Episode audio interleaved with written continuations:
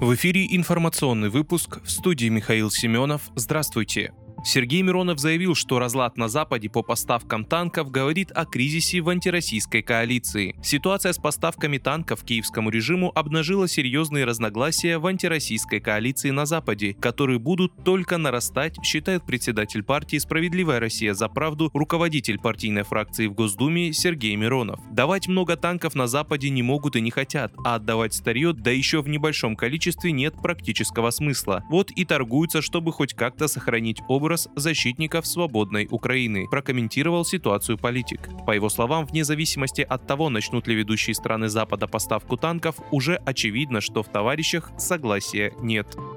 Экс-глава МИД Польши заявил, что Варшава подумывала о разделе Украины. Варшава рассматривала вариант раздела Украины в начальной стадии российской военной операции, заявил бывший министр иностранных дел Польши Радослав Сикорский. «Я думаю, что имел место момент колебаний в первые 10 дней войны, когда мы все не знали, как она пойдет, и, возможно, Украина рухнет», сказал он в эфире радиостанции Z, отвечая на вопросы, верит ли он в то, что правительство правящей партии Польши «Право и справедливость» в какой-то момент думало о разделе. По словам дипломата, если бы не действия президента Украины Владимира Зеленского и помощь западных стран, ситуация могла бы сложиться по-разному. МИД Эстонии ответил на решение России о понижении уровня дипотношений. Посол России Владимир Липаев должен будет покинуть Эстонию 7 февраля, сообщил министр иностранных дел республики Урмас Рейнсалу в интервью порталу R. Эстония принимает к сведению сегодняшнее решение России понизить свое дипломатическое представительство до уровня временного должностного лица. Отношения отношения Эстонии с Россией строятся на принципе паритета, от которого мы не отступаем. Это означает, что посол России в Таллине уедет одновременно с послом Эстонии 7 февраля, сказал дипломат. Он также заявил, что призовет страны-члены ЕС придерживаться принципа паритетности в дипломатических отношениях с Россией, согласно которому число дипломатов в обеих странах должно быть одинаковым.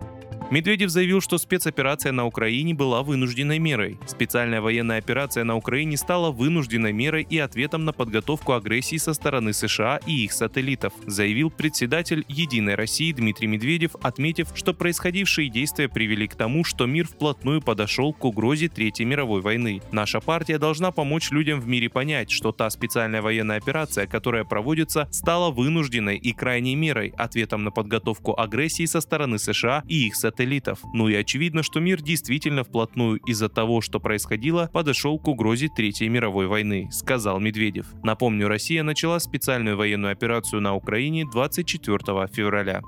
Вы слушали информационный выпуск. Оставайтесь на справедливом радио.